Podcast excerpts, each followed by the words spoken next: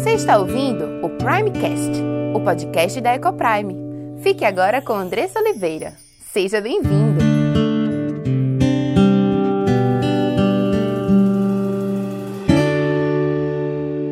Olá, meu nome é Andressa Oliveira filha e serva do Deus Altíssimo, esposa de Gabriel, mãe de Diego, Cauã e Aimee, educadora e diretora da EcoPrime International Christian School. Tenho aprendido que Deus nos ensina sobre casamento, criação de filhos e educação cristã. Tenho estudado e conhecido dia a dia qual o plano perfeito de Deus para a sua igreja. E todo esse conhecimento tem trazido uma linda transformação em nossa casa entre meu marido e eu, entre nós e nossos filhos. E eu quero compartilhar essas verdades para que mais lares sejam transformados. E este podcast é para você que tem buscado viver no centro da vontade de Deus em todas as áreas de sua vida, ansiando por entender qual o caminho que ele nos aponta para a liberdade, felicidade e sucesso em Cristo. Iremos trabalhar aqui conteúdos diversos que possam contribuir com a sua vida familiar, sempre dentro de uma cosmovisão bíblica cristã. Mas para que esse conteúdo possa abençoar a sua vida e sua casa, você precisa estar com coração e mente abertos para ouvir a voz de Deus. Que este podcast seja um instrumento nas mãos daquele que nos criou, nos salvou e nos amou e deseja que vivamos a vida em abundância que ele preparou para os seus.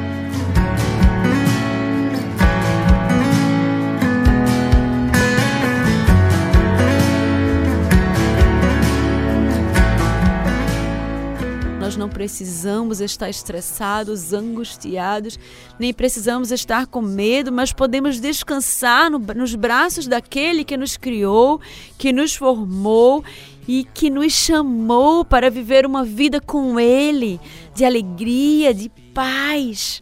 Que você possa, meu querido, minha querida, descansar nos braços do Senhor esta manhã, a partir de agora se seus ombros estavam tensos, se seu pescoço estava dolorido. Isso aconteceu comigo hoje de manhã.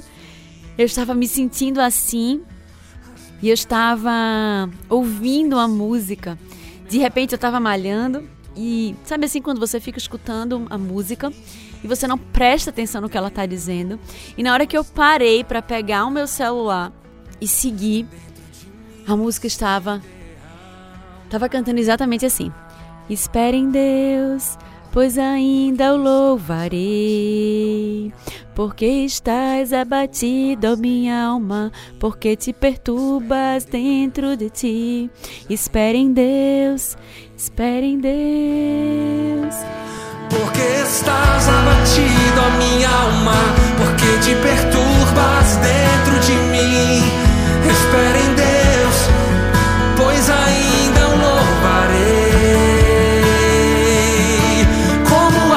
coça suspira pelas correntes das águas.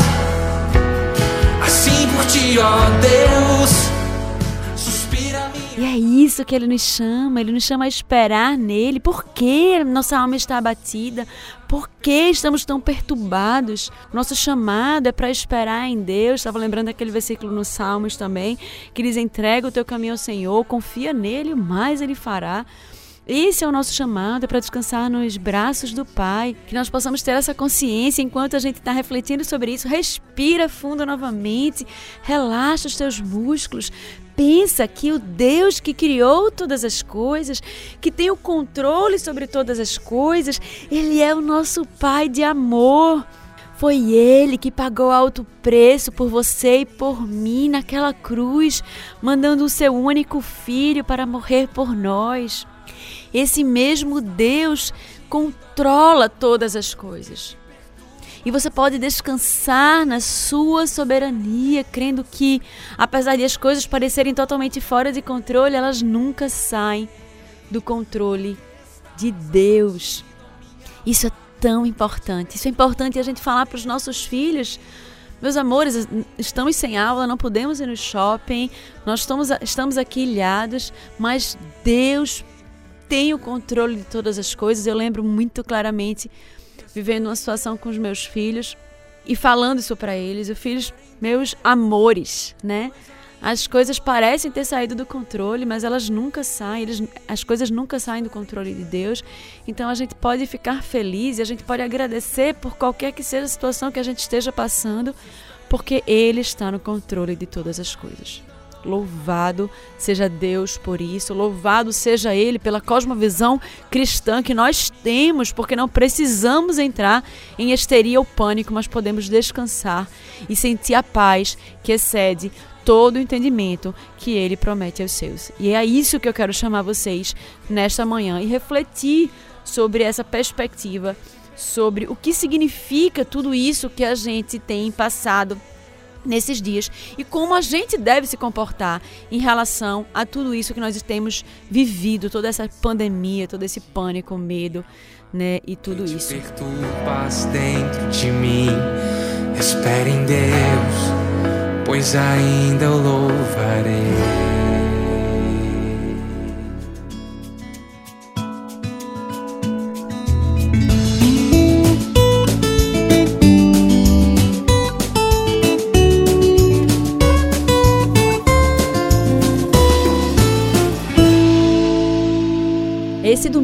Tive o privilégio de escutar ah, o pastor Augusto Nicodemos fazendo uma pregação sobre essa situação em que a gente está vivendo hoje e me tocou muito o coração e essa manhã eu queria compartilhar algumas anotações que eu fiz com vocês. Essa palavra que nos traz alegria, que nos traz paz, que nos traz esperança.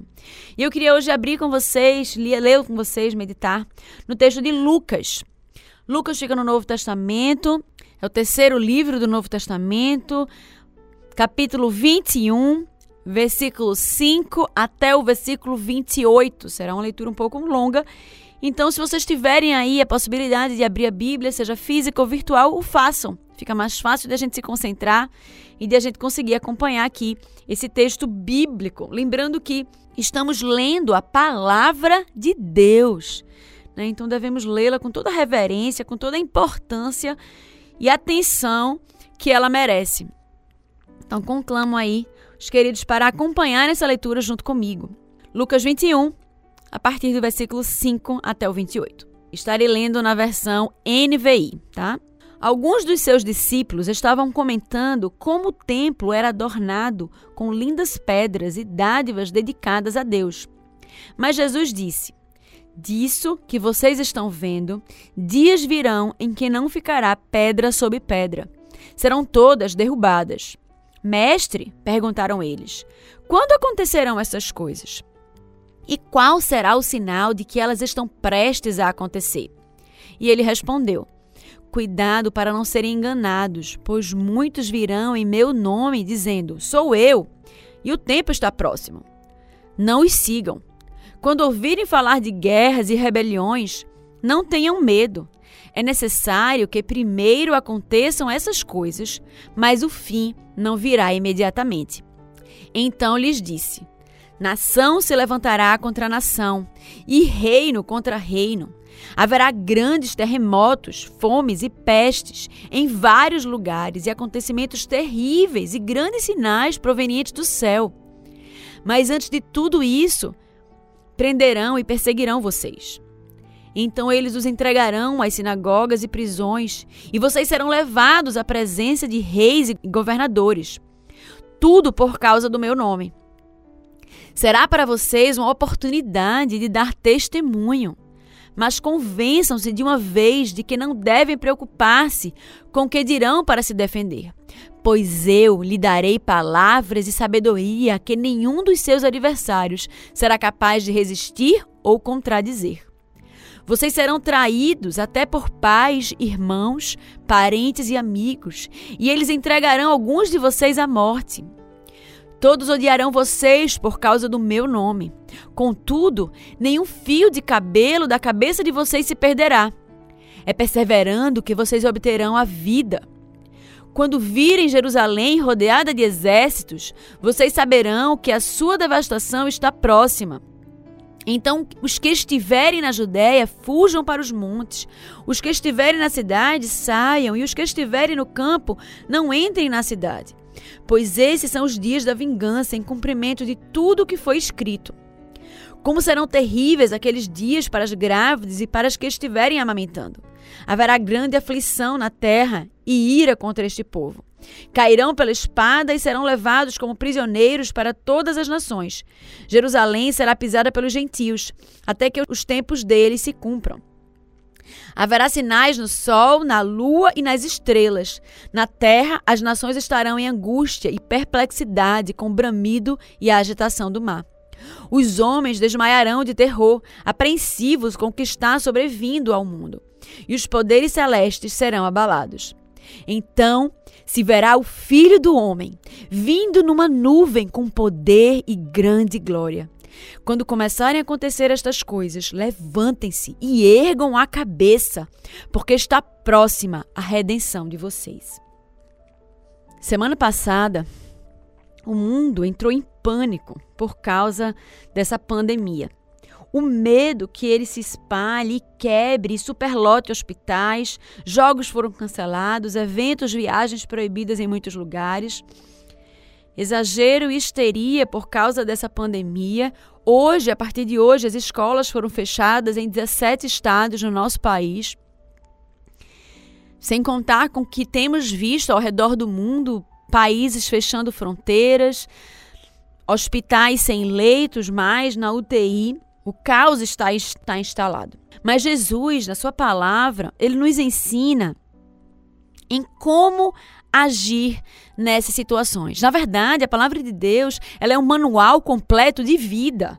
Ela nos ensina absolutamente todas as coisas. Por isso que temos estudado à luz da Bíblia como criar os nossos filhos, temos estudado à luz da Bíblia como ser esposas e maridos que refletem a imagem de Deus, porque a palavra de Deus ela nos ensina como sermos líderes, como sermos bons profissionais, como sermos bons filhos, bons amigos. Nos ensina absolutamente tudo. Nós podemos nos debruçar sobre a palavra de Deus e saber exatamente como devemos agir. Ela nos dá princípios de como nós devemos agir nas diversas situações. Lá na, na, nesse, nessa, nesse trecho em que a gente leu, durante Durante esse período, por conta da dureza do coração dos fariseus, ele disse que o templo seria derrubado. Mais tarde, quando ele sai do templo, seus discípulos ficam sem entender o que ele tinha dito e lhe perguntam sobre essa destruição e que sinais haveriam de acontecer e quando isso iria acontecer. Eles queriam mais explicações. E aí ele começa a sua explicação para os, os discípulos e ele fala sobre os princípios da dores, os princípios das dores, que é o princípio com muitas calamidades que antecederiam a sua vinda. Ele fala sobre o sofrimento que antecede imediatamente a vinda de Cristo. E ele fala sobre a vinda de Cristo. Ele conclui esse, esse texto, né, concluímos aqui, sobre a vinda de Cristo descendo em poder e glória. Esse período que ele fala aqui do, do princípio das dores e dos sofrimentos, ele se estende desde do período em que Cristo subiu ao céu e a próxima vinda dele, a sua volta, que será em poder e glória, onde se habita um novo céu e uma nova terra. Ele fala sobre a primeira vinda que já aconteceu e sobre a vinda que virá. E esse tempo, conforme Cristo falou ou profetizou, ele nos apresenta algumas características. Primeiro, ele fala sobre falsos profetas. Quando ele vier, ele, vier, ele virá de maneira visível, uma maneira pública. As pessoas todas do mundo verão a ele.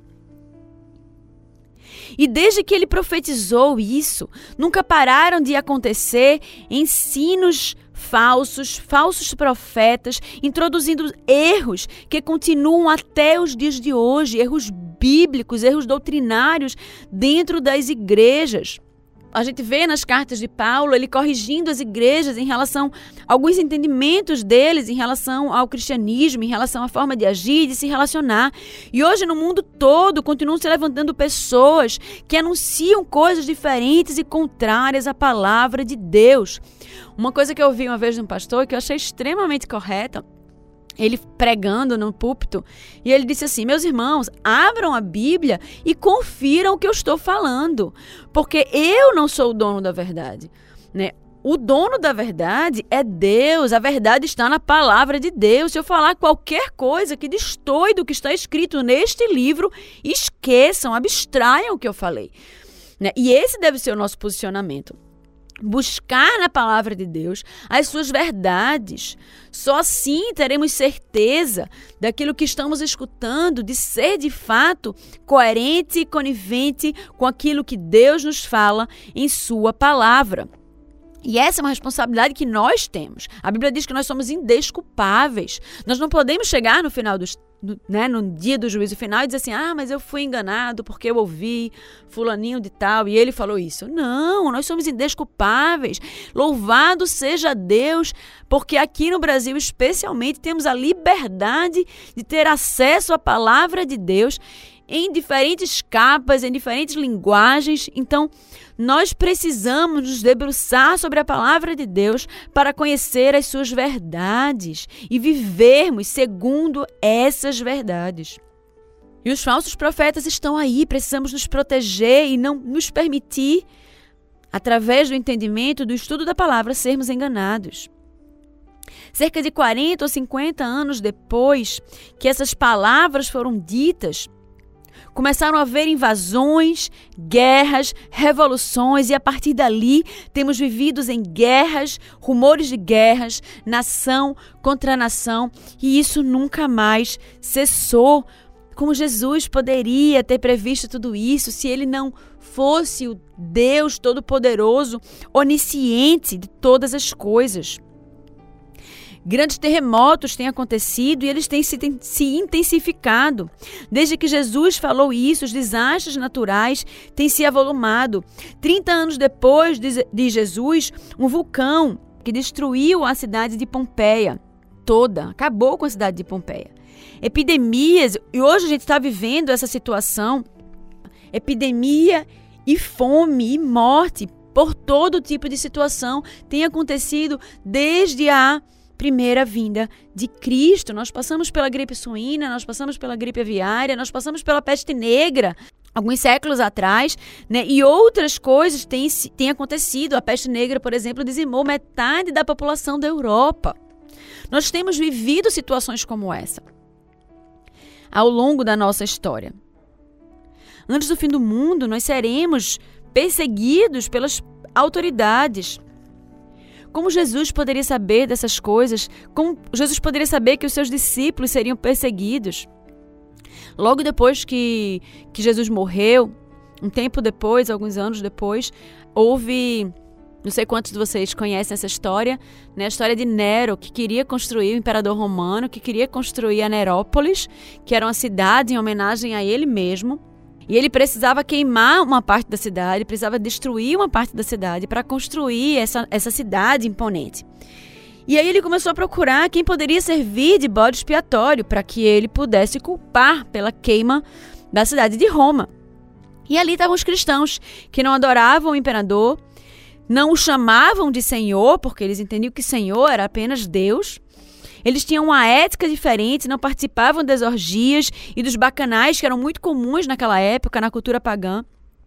E eles se, normalmente se, se reuniam às escondidas, e aí naquela época é, eles tomavam, na, na, visão das pessoas, né, eles tomavam o sangue e, a, e comiam a carne de alguém, né, que era na verdade a ceia, né, que é o sangue, o pão e o vinho que representa a carne e o sangue de Cristo, num gesto simbólico para que nós pudéssemos nos lembrar da aliança feita conosco, com o seu povo, o sacrifício derramado por Cristo na cruz. Mas era um povo estranho, um povo que não se misturava, um povo que se comportava diferente, que se recusava a obedecer o imperador em determinados quesitos. Então, o povo ali, logo depois de Cristo ter sido assunto aos céus, foi tremendamente perseguido e conta a história, né, os relatos aí que existem, que o povo foi queimado no Coliseu, na arena, comidos por leões, queimados vivos, por conta dessa perseguição. Imagino que naquela época eles pensaram que a, a, a volta de Cristo estava próxima, né, devido àquilo que eles estavam vivenciando. E Jesus, ele profetizou todas essas coisas. Jesus Cristo, Filho de Deus, verdadeiro profeta. E ele fez essa profecia. No versículo 16 e 17, ele diz que sereis entregues até pelos vossos irmãos, pais e filhos. Cristãos sofrem até hoje pelo ódio das pessoas. Tem até um termo que surgiu agora que é cristofobia. Pessoas nos odeiam pela exclusividade do cristianismo, porque dizemos que só há salvação em Cristo. Só há perspectiva de vida em Cristo e não há outro caminho. As pessoas. Não existem aquelas teorias de que as pessoas dizem assim: ah, todos os caminhos levam a Deus. Não, só há um caminho que leva a Deus e esse é Cristo. Ele disse lá no Novo Testamento: Eu sou o caminho, a verdade e a vida, e ninguém vem ao Pai senão por mim. Ele é o único caminho. Alguns dizem assim: ah, mas Deus é amor. Ele é amor, mas a palavra dele é muito clara quanto à forma como ele quer que nós nos relacionemos e nós vivamos, é muito clara, não deixa dúvidas. Ainda com todos os mandamentos e com toda a ordem, ele nos manda amar sim, mas ele fala do ódio de Deus quanto ao pecado do homem. E esse discurso, ele gera ódio. Porque quando alguém, por exemplo, nos chama para dar toco ou para sonegar algum imposto, e a gente diz: não, eu não vou fazer isso porque eu tenho um compromisso com o meu Deus. Ah, mas que besteira, todo mundo faz isso. Você só quer ser o santo. E a gente levanta. Quando a gente se posiciona, presta atenção nisso. Quando a gente vive como todo mundo vive, e a gente se deixa engolir por essa cultura do jeitinho, por essa cultura sem ética, sem moral por essa cultura relativista que coloca sempre o homem no centro e que exclui totalmente Deus da sua equação, a gente vai viver bem. A gente vai viver, as pessoas vão gostar de nós. Né? Mas quando a gente começa a se posicionar, não estou dizendo para a gente ser super sincero, estou dizendo para a gente se posicionar, para a gente buscar em Deus fazer aquilo que ele nos chama, sendo verdadeiros, sendo íntegros, sendo honestos, fazendo 100% do nosso trabalho no nosso trabalho, porque fomos, a isso fomos chamados a excelência. Quando a gente se posiciona, vão olhar para nós e vão nos odiar. Vão nos chamar de babões, vão nos chamar de santinhos do pau oco, vão dizer que a gente é hipócrita, porque em algum momento a gente vai falhar. Né? O fato de a gente pregar e o fato de a gente querer ser correto não significa que a gente vai conseguir ser correto em todas as coisas, mas essa tem que ser a nossa ânsia, a nossa, o nosso desejo do nosso coração todos os dias. E o evangelho então se espalhou. Desde aquele tempo, nós temos seguido, sofrido perseguição, mas o evangelho tem se espalhado aos quatro cantos do mundo. Louvado a Deus por isso. E aonde ele chega, aonde ele alcança a redenção, perdão e transformação de vida. E graças a Deus por isso, que esse evangelho alcance cada vez mais pessoas, trazendo essa mensagem transformadora e redentora do evangelho. E como entender então tudo isso que está acontecendo hoje? As calamidades, elas haverão de existir até a vinda do Senhor. Não há esperança para este mundo. Pois Cristo profetizou que vivenciaríamos situações como essa até a sua volta. As pestes, as pragas, as pandemias mostram que o mundo se encaminha para o fim, que esse fim haverá de chegar. Elas não estão marcando um fim em si mesmo, né? Como a gente viu depois do texto, ele diz que esses sinais não estão vindo para marcar o dia da volta de Cristo, mas para garantir que existirá um fim, como profetizado por Cristo. E é necessário que essas coisas aconteçam. Sabe por quê? Para mostrar a nossa fragilidade. O vírus, esse vírus, ele tem se espalhado de uma forma inimaginável. Todo mundo está vendo os casos acontecendo, o mundo tem, tem visto isso. E tudo isso aponta para a fragilidade do nosso governo, do nosso, da, das nossas instituições. Tudo estamos vendo o comércio em causa, as companhias aéreas, né, numa situação bem difícil toda a nossa economia, a Bovespa já tinha caído aí despencado, acho que em 15%, e toda a economia está em colapso. As pessoas em pânico, produtos faltando em supermercado, e tudo isso por conta de um vírus. como somos frágeis, vidas sendo levadas, né? Como somos frágeis. Mostra que dependemos, mostra o quanto dependemos de Deus, quebrando toda a arrogância e a soberba do homem, achando que que nós somos independentes, que nós podemos todas as coisas, que a felicidade eu encontro em mim mesmo. É um vão engano. Nós dependemos totalmente daquele que nos criou. A nossa vida é como um flash. Estamos hoje aqui e amanhã podemos não estar. Nosso Deus, Criador de todas as coisas, Ele governa todas as coisas. E nós temos que rever a forma como temos pensado, a forma como temos ensinado os nossos filhos, porque temos ensinado a eles sobre o mundo sem Deus. E isso precisa ser revisto porque situações como essa que estamos vivendo agora nos mostram que não há vida sem Deus, que Ele tem um controle de todas as coisas, que nós precisamos dele em nossas vidas. As calamidades nos mostram as consequências pelo pecado de Adão, que afeta toda a criação, desequilibrando o mundo cósmico trazendo instabilidade a este mundo. E por último, nos traz a lembrança e esperança de vivermos uma vida com Cristo. Enquanto para o mundo essa situação toda é de temor, terror, desespero e morte, para nós é anunciada que a nossa redenção se aproxima. As profecias se cumprem o nosso Deus, a vinda do nosso Deus é anunciada quando essas coisas acontecem. Pode nascer no nosso coração, podemos encher o nosso coração de esperança na vinda daquele a quem devemos tanto aguardar. E agora, como agir?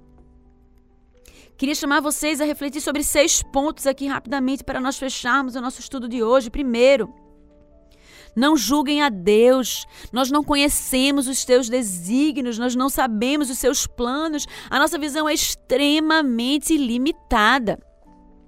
Não, não conseguimos olhar além.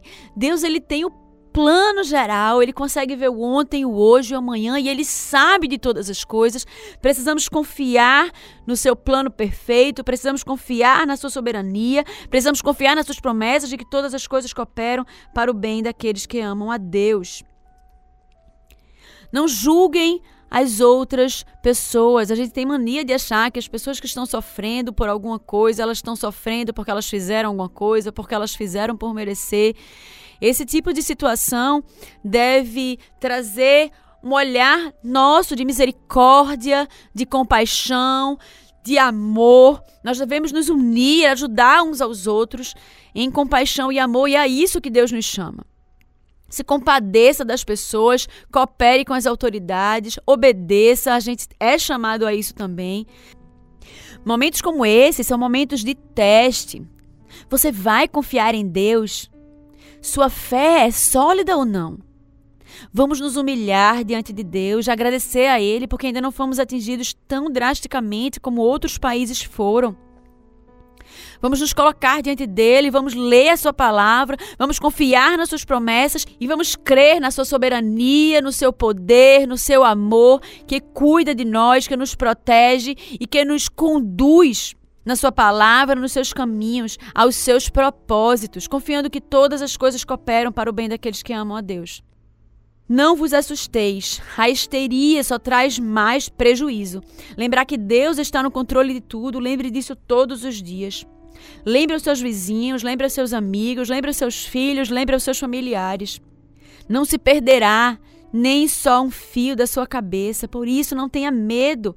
Se Ele cuida do nosso cabelo, Ele cuida de nós, os seus desígnios são indescritíveis, inescrutáveis. Confiemos no Deus que é o nosso Pai, que é Criador de todas as coisas, que nos ama incondicionalmente e Ele há de nos proteger. Não estou dizendo que nós não iremos pegar coronavírus, mas eu estou dizendo que a nossa vida não está por aí, não está nós não vivemos aleatoriamente, mas temos um Deus que controla todas as coisas, rege todas as coisas e nos garante que todas as coisas cooperarão para o nosso bem.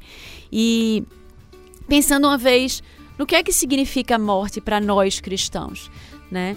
Ah, significa simplesmente uma passagem dessa vida para uma vida muito melhor, né? para uma vida com Cristo. Então, não temos motivos para temer de forma alguma. Né? Sabemos que nosso Deus está no controle de todas as coisas. Sabemos que todas as coisas cooperam para o bem daqueles que amam a Deus. Eu tenho repetido esse versículo tantas vezes aqui. Eu amo Ele por isso, porque Ele nos traz a lembrança de que nosso Deus tem o controle. Ele nos traz esperança de que existe alguém que zela por nós, o nosso Deus que ele é todo poderoso, ele zela pela nossa vida, ele cuida de nós. Quantas vezes passamos por situações difíceis em nossa vida e podemos olhar para trás e ver como Deus nos cuidou, como Deus nos tratou, como foi maravilhoso, por mais difícil que tenha sido aquele momento ali, ter passado por aquilo e ver a mão de Deus sobre a nossa vida. E com certeza, essa será mais uma situação em que poderemos depois olhar para trás e ver o cuidado de Deus, e ver a mão forte de Deus e ver como nós fomos tratados e cuidados pelo nosso Senhor, pelo nosso Deus e pelo nosso Pai. Que nós possamos descansar no Senhor, que essa situação toda possa ser vista por nós com esperança, com a chegada da nossa redenção, com a vinda de Cristo. Maranata, vem, Senhor Jesus. Que esse seja o nosso sentimento. Que Deus os acompanhe, que Deus os abençoe e nos ajude aí a passar por esse momento junto com as nossas famílias. E se você foi abençoado por esse conteúdo, compartilhe com aqueles que você ama. Faça parte desse movimento de proclamar as verdades transformadoras do Senhor. Obrigada pela sua audiência e até o próximo episódio.